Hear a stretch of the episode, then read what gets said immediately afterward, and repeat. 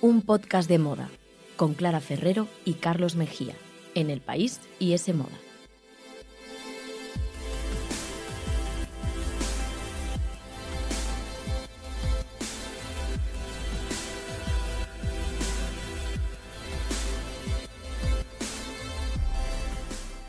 Hola, ¿qué tal? Bienvenidos a un podcast de moda. El podcast que escuchas mientras haces cosas importantes o no, tú sabrás, aquí te queremos igual. Nos podéis escuchar, como siempre, en iTunes, Google Podcast, la web de Eche Moda y los podcasts del país. Y podéis seguirnos en Instagram, arroba un podcast de moda. No paramos ni en verano.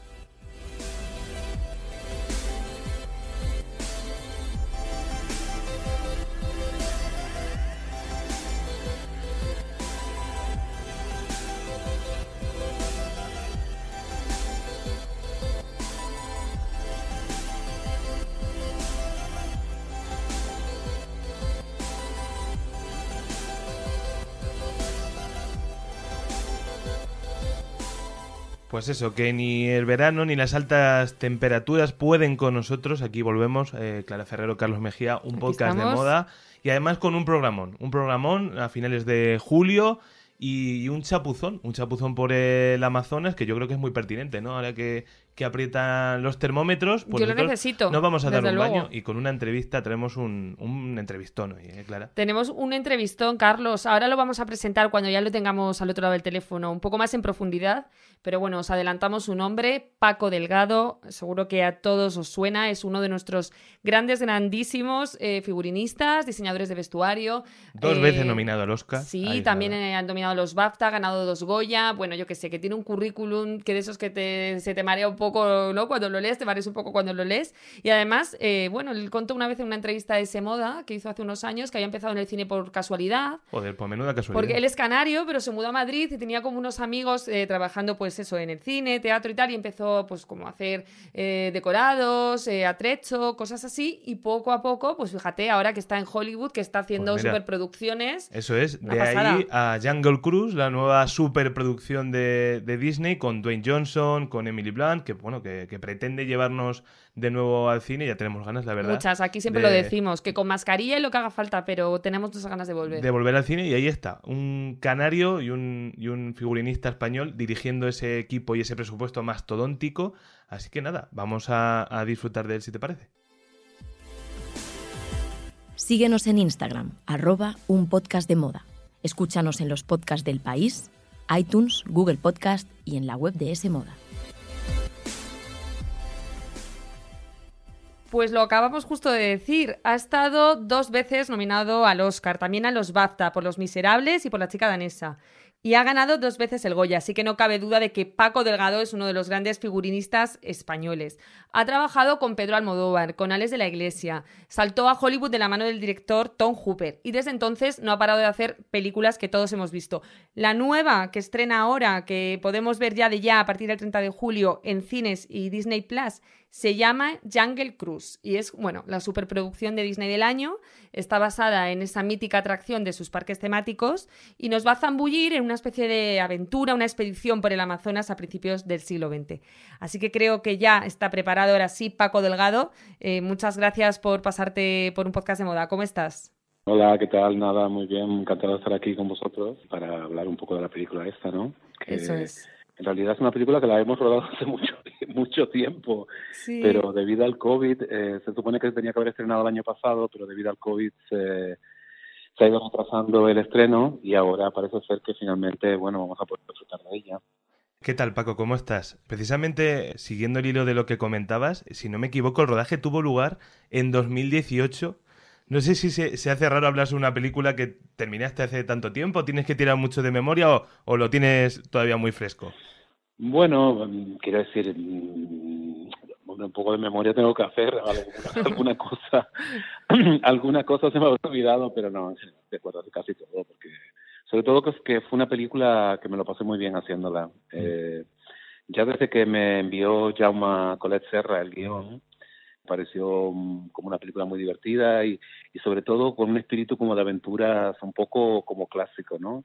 Me recordó mucho a cuando estaba leyendo el guion me recordó mucho la misma sensación que tuve cuando cuando de, joven vi En busca de la arca perdida, ¿no? Mm. Y luego tenía muchas referencias, claro, esta película tiene muchas referencias a, a películas mm, a películas más antiguas como por ejemplo eh, La Reina de África, ¿no? De, de Houston con Bogart y, y Catherine Hepburn. Y entonces, que es una de mis películas además favoritas. Y también a, un poco a Mogambo, ¿no? Con, con Ava Gardner, que no lo ha mencionado ningún crítico, pero fue una de las, una de las cosas en las que yo en, la, en una, alguna una de las películas en las que yo pensé no como un poco como como tener como background para tener ideas para esta película entonces, bueno, efectivamente ha pasado tiempo, pero espero que la memoria siga ahí fresca. Todavía, todavía no, no, no tengo problemas con la memoria y espero no tener. Yo siempre me pregunto cómo llega un figurinista a una superproducción tan grande como esta. Por lo que decías, en tu caso es que un buen día sonó tu teléfono, ¿no? Y el director, que por cierto también es español, Jaume Coleserra, te dice, oye Paco, tengo una, mm. una de Disney para ti. ¿Fue más o menos así? Yo había hecho ya una película, eh, había hecho una otra película de Disney um, un año antes o dos años antes que fue A Wrinkle in Time, que no sé cómo se cómo se tituló en castellano. Un, me que un pliegue, en, el, tiempo. Sí. Un pliegue en el tiempo, sí. Entonces, eh, era, los productores eran los mismos que esta película, no solo Disney, sino los productores ejecutivos eran, eran, eran los mismos. Y luego yo sé que eh, Flavio Laviano, que también es español y que es el director de fotografía de esta película también, y que además es un colaborador mm, siempre muy, muy cercano a Jaume Colet Serra, le comentó a Jaume, ¿por qué no llamamos a, por qué no llamas a Paco? Que a lo mejor está libre y a lo mejor le interesa hacer este, hacer este proyecto. Y yo creo que por ahí fue donde fue el, el encuentro, porque con Flavio yo he trabajado mucho de la época que hacíamos juntos películas con Alex de la Iglesia, entonces nos conocíamos y, y me imagino que eso, bueno, eso fue lo que pasó, yo creo. No sé. Y una vez que ya empezaste a trabajar... nunca, sabes, nunca sabes muy bien por qué la gente te llama, porque como tampoco lo preguntas mucho, por si acaso se arrepienten. claro, mejor dejarlo estar, ponerse a trabajar cuanto antes, ¿no? y Paco... Sí, eh... porque, oye, ¿cómo se te ha ocurrido llamarme? a lo mejor, a lo mejor cosa por no, es mejor no preguntar. Y en esta película que reinventas un poco ese look safari explorador que todos tenemos en la cabeza, que tantos han visto en películas, como decías tú, pues La Reina de África, que te ha servido de inspiración. También se me ocurre Indiana Jones, eh, Tras el Corazón Verde, no sé, todas estas películas míticas. ¿Cómo has hecho para reinventar ese look y que siga resultando actual, que darle un, un giro, darle un poco también tu sello? Bueno, pues no lo sé, hombre. Yo me imagino que cada uno tiene una, una como una estética, ¿no? Cada, diseñador tenemos una estética determinada. Entonces, yo básicamente lo que lo que intenté un poco era eh, intentar hacer una película que tuviera un poco, sobre todo estéticamente, el sabor, digamos, como como como de película de un poco clásica de Disney, ¿no? Y mucho, o sea, y luego, como ya, ya he dicho, lo he dicho muchas veces, eh, muy basada en, sobre todo para los dos protagonistas, sobre todo para, para él, para Dwayne, basado en el personaje de Humphrey Bogart de La Reina de África, que en realidad creo que también es el, la idea que había detrás del, del, de la atracción de los parques de Disney, porque ya sabes que Jungle Cruise, igual que pasó con eh, Piratas del Caribe, eh, se generó a partir de una atracción de, de, los, de, los, de, los, de Disneyland. Sí. Entonces, mm, eso fue un poco la idea. Y luego con, con Emily, con el personaje de Emily Blunt, eh, ya desde el principio Jaume me dijo que quería que ella llevara pantalones, que quería una heroína de acción que fuera que fuera contemporánea en el sentido que, que, que no llega a la jungla y no está asustada por la jungla ni, ni, ni, la, ni, la, ni el vestuario tiene que impedirle hacer mm, lo que un hombre podría hacer. Entonces, claro, obviamente pantalones era una, una opción era la opción más lógica, ¿no? Porque llevarla a la jungla, hacer todo esto con una falda, por muy por muy falta de la época de safari que hubiera sido, hubiera sido un poco cortarla de movimientos, ¿no? Claro. Y entonces, al principio me, me pareció un poco difícil porque porque no en esta época, en 1916-17, todavía no hay mujeres con pantalones, aunque mm, aunque yo me empeñé en pensar seguro que tiene que haber, porque siempre siempre en todas las épocas hay mujeres o, hombres o, seres humanos que que digamos que son vanguardistas en, en, la forma de vestir y en la forma de pensar y en la forma de actuar y, y en la mentalidad, ¿no? Entonces pensé, bueno, tiene que haber mujeres que, hay, que hayan que en esta época que hayan llevado pantalones, a lo mejor para hacer trabajos concretos. Entonces me encontré con esta aviadora, Amelia Earhart, que, que obviamente llevaba, llevaba monos y pantalones para poder subirse en un avión, porque fue una de las pioneras de la aviación. Y luego vi también que en los primeros años de Hollywood, en, en, los años, principios de los años 20 y finales de los años 10 y pico, hubo alguna mujer directora de cine que también llevó pantalones. Y entonces encontré esas imágenes y a partir de ahí, pues, me pareció más normal que Lily, que es este personaje de Emily Blunt, se considerara a sí misma, de, de hecho, una pionera o una, o una mujer mm, a, a o sea, una mujer avanzada, ya por el solo hecho de que ella decide que se va a la jungla a encontrar este elixir y, y, y y sin necesidad de un apoyo masculino más allá de su hermano mm, que realmente es un, es, un acompañante más que más que una persona que la va a ayudar a, llegar a conseguir esto, ¿no? Entonces me pareció que, que, bueno que la opción era lógica, que tenía una lógica y que el público la podría entender. Yo creo que, que es así, ¿no? Total, yo creo que ese vestuario eh, hace que esté como muy empoderada, ¿no? El personaje de Emily Blunt, eh, con esos referentes que decías de Amelia Earhart, eh, pero también he leído que incluso te has inspirado en armaduras del siglo de oro. Luego también ella lleva, el personaje lleva esa sahariana como muy salogán. No sé si también has tenido esa referencia. Por supuesto.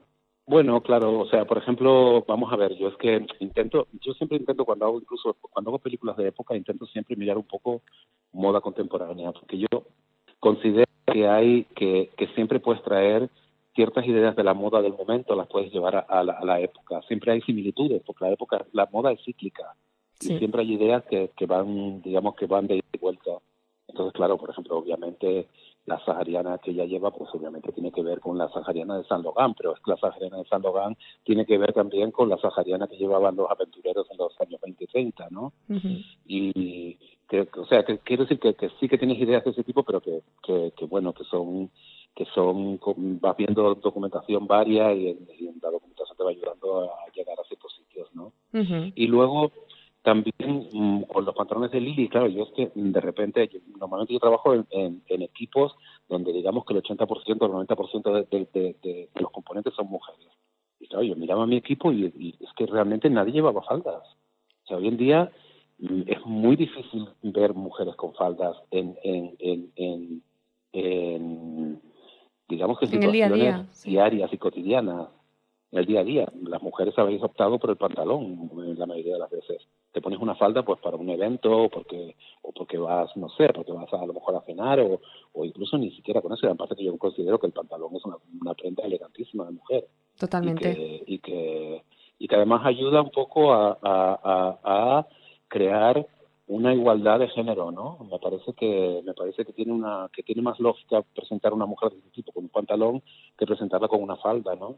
Justo. Y hubiera, sido la falda hubiera sido como un poco decir esta flores esta mujer es la típica la típica idea de que que, que, se ha tenido siempre en las películas de aventuras de una mujer que llega a la jungla, que está asustada con las arañas, que grita con, la, con, con cada vez que ve una serpiente y encima tiene una falda y no puede correr porque lleva no tiene una falda pues no era eso, ¿no? Era todo lo contrario. Justo, claro, yo creo que nos hubiese parecido incluso como anacrónico ver una mujer en falda, ¿no?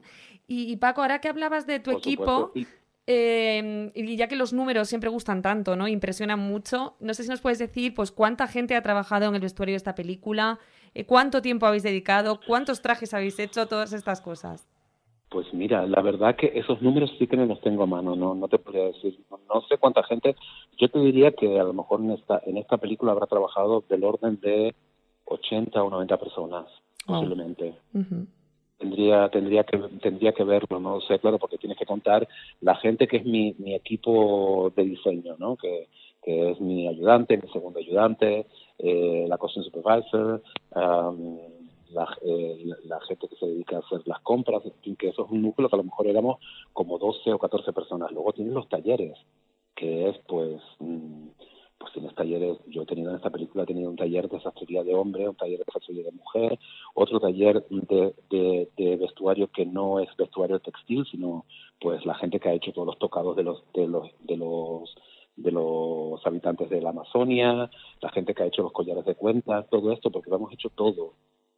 O sea, hemos estado trabajando, digamos que a partir de la materia prima más, más, más básica y hemos tenido las telas y confeccionado con los collares de cuentas, en fin, que, que ha sido un trabajo muy, muy increíble desde el punto de vista de, de, de, de la manufactura, de cómo lo hemos hecho, ¿no? Entonces quizás eh, hemos tenido pues esos 80 o 90 personas trabajando y luego tienes que la gente en el set, que es la gente que está vistiendo, o posiblemente más de 80, no lo sé, gente que está vistiendo a los, a los protagonistas en el rodaje, la gente que está haciendo las pruebas de vestuario de de la figuración, la gente que está haciendo las pruebas de vestuario de los stands, o sea, de, los especialistas.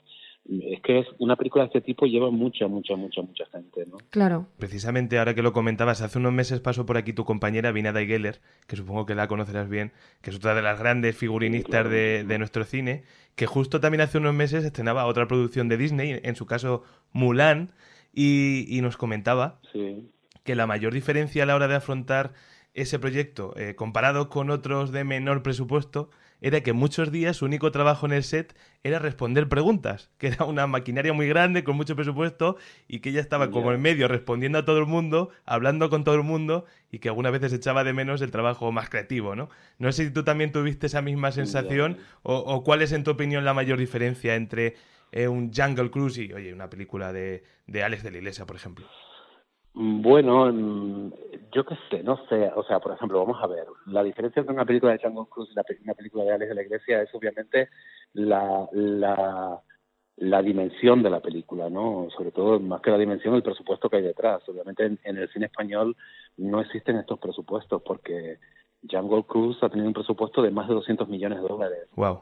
Eh, yo no sé cuánto dinero he tenido en total, pero vamos, mucho más, muchísimo más que cualquier película que haya hecho en España nunca jamás, ¿no? Y, y, pero al mismo tiempo, luego, al final del día, yo, esto me ha pasado muchas veces, que desde que trabajo en el cine internacional, cada vez me pasa menos porque pienso menos en ello, pero sobre todo al principio cuando empecé a trabajar en el cine internacional, realmente el cine es un lenguaje universal, y eso creo que lo he dicho en varias entrevistas. El cine es un lenguaje universal y en realidad en todos sitios trabajamos igual, sí. muy parecido. Con un presupuesto grande, con un presupuesto pequeño, pero en el fondo eh, los problemas que te, que, que te, te plantean día a día y los problemas y las, y las cosas que tienes que hacer son iguales en todos sitios efectivamente a lo mejor en una película como como Mulan, como bueno como en el caso de Vina con Mulan o en el caso mío con con Jungle Cruise eh, tienes una parte de director de orquesta que a lo mejor no existe en una película pequeña donde lo haces tú casi todo mm.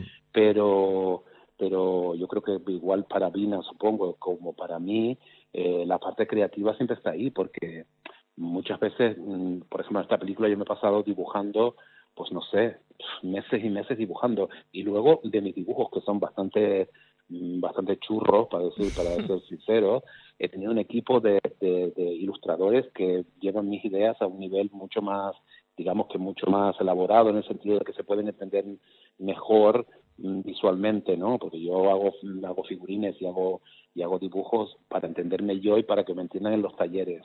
Pero luego hay una parte importantísima que es que te entiendan los ejecutivos de Disney, que te entiendan a la gente que le quiere vender la película y todo esto, ¿no?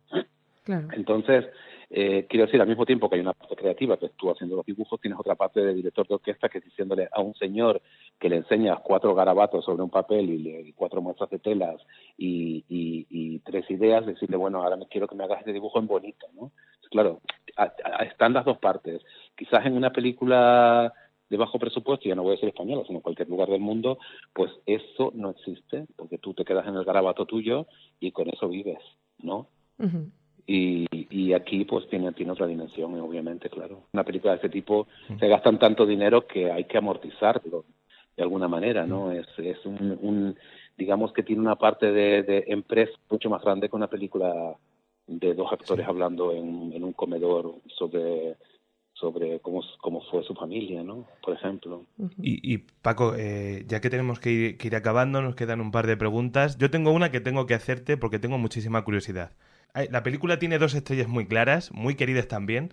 Eh, por los cinéfilos de todas las edades, Emily Blunt, ya hemos hablado un poco de ella, y por supuesto Dwayne Johnson, Dwayne The Rock Johnson, que yo tengo una gran curiosidad, porque coméntame, con ese cuerpo de casi dos metros, esos 120 kilos, esos músculos hipertrofiados, ¿es especialmente complicado o un reto eh, diseñar para él? No sé si, si, alguna vez te habías enfrentado a un actor de este tipo a la hora de, oye, de dar con su, con su vestuario. Cuéntanos cómo ha sido trabajar con ellos. Pues si te digo la verdad, mm, la única complicación que tiene que tiene Dwayne es que si una persona necesita un, zapato del 44, pues a lo mejor necesita un 47 o un 48.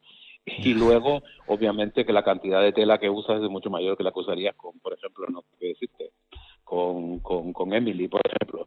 Claro. Pero no, porque mm, no me resultó muy difícil, porque tiene un cuerpo muy, aunque es un cuerpo muy grande, ¿Mm? eh, tiene un cuerpo muy grande, obviamente, de, de, de, de, de culturista o de como lo quieras llamar, o de la persona que ha hecho mucha gente, mucho, muchas pesas. ¿Mm? Eh, es una persona que tiene un, un, un cuerpo muy equilibrado, ¿no? Que es como muy armónico. Eso para empezar. Y luego que es muy atractivo como persona. Sí. Y en directo muchísimo. Y luego con la cámara también muchísimo. Es muy guapo. O sea, es como, no te lo esperas. Eh, y luego además es una persona muy, muy, muy simpática, muy sencilla, diría yo.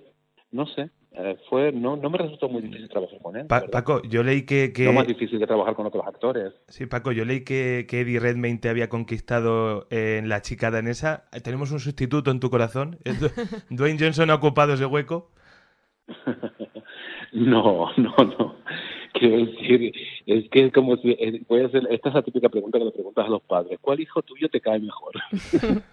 no, todos me caen igual de bien. Muy bien. No, que Johnson ha sido una maravilla trabajar con él, pero tengo muchos buenos recuerdos también de de, de, de Redmayne, en fin, de, de, mucha gente, ¿no? Aparte que, es que cada proyecto es diferente y no no que estableces diferentes relaciones, Claro. no sé. Claro. Eh, Eddie además trabajó con él en dos películas, se trabajó, trabajé con él en Los Miserables y trabajé también en La chica danesa, entonces también hay una relación un poco más, más, en fin. Sí, más continua en el tiempo, ¿no? Quizás. Sí, quizás. Y con, con Dwayne, hombre, pues, mm, quiero decir, pues sí, lo que te estoy contando es totalmente verdad, que, que, que, que es una persona muy agradable y muy, y muy, muy atractiva realmente, ¿no? Uh -huh. Mm, Le queda muy bien casi todo. Qué gusto eso. En Paco, te seguiríamos haciendo mil preguntas de la película, de los actores, curiosidades, vestuario, nos tiraríamos aquí hablando eh, horas, pero bueno, por hacerte una última ya cuestión y ya te despedirte, tenemos una sección en este podcast en el que cada semana pues diseñadores, actores, eh, bueno, diferentes figuras nos dicen cuál es la prenda más especial de su armario o una anécdota en torno a una prenda a la que tengan cariño. Y nosotros hoy queremos preguntarte a ti si tienes alguna prenda especial que hayas diseñado para alguna película eh, pues eso, a la que guardes un recuerdo especial o que la mantengas en el armario, que, que le tengas eh, cariño. Uf, pues no sé. Me pillas un poco como a, como, como dicen en mi pueblo, a tras manos. Hombre, hay, un montón de cosas. Hay, quiero decir, hay vestu yo no diría una prenda, hay vestuarios que obviamente tienes, tienes un, un feeling especial, ¿no? Por ejemplo, en esta película todo el vestuario de Jack Whitehall pues fue muy divertido crearlo, ¿no? Y además una cosa como muy, muy clásica de, de, sastrería clásica. Eh, pues no sé, hay cosas como tontas, como, como no sé, el sombrerito que lleva, que lleva Dwayne en esa película también, por ejemplo, me parece como, no sé, me, me gustaría haberme quedado con uno, ¿no? Uh -huh. eh, no lo sé, porque ¿sabes qué pasa? Que es que en todas las películas hay cosas que te, que te, que te quedarías o que te parecen y yo no sé muy de mirar para atrás, como decir, uy, hice esta prenda que fue maravillosa. Yo espero que la prenda maravillosa todavía esté por venir. ¿no? Claro. Qué buena. Eso, eso es bueno. A lo mejor te he decepcionado un poco con esta respuesta porque no, No. no, no sé qué responderte. Al contrario, me parece súper estimulante, ¿no? Que la prenda más especial esté todavía por venir y, y seguro que llegará, llegarán miles de prendas especiales en tus próximos proyectos y nosotros lo vamos a seguir todo desde aquí, desde un podcast de moda. Ojalá podamos volver a charlar otro día, Paco, y, y nada, que vaya genial esta peli, seguro que sí, y mil gracias por pasar este ratito con nosotros. Mm, nada, pues muchísimas gracias por, por, por vuestro interés y, y sí, espero que la película sea un éxito y Seguro. A ver si, si puedo seguir yendo al cine, que es lo más importante Eso de es. todo, Sí. eh, y ver las películas en pantalla grande, porque esta película obviamente es una película que, aunque se puede ver en, en, en televisión a través de Disney, eh, Channel- del, canal del Disney Channel, eh, es una película que me imagino, me imagino o sé que ganará muchísimo vista en una pantalla grande en el cine con un paquete de palomitas encima de tu, de tu, de tus rodillas, ¿no? Esperamos que, que eso, que muchos espectadores se suban a la atracción cinematográfica de Jungle Cruise y, y eso, Paco, mucha suerte en tus futuros proyectos. Ha sido un placer. Gracias por tu tiempo. Muchas gracias. Gracias. Muchas gracias. Un abrazo. Gracias. Chao.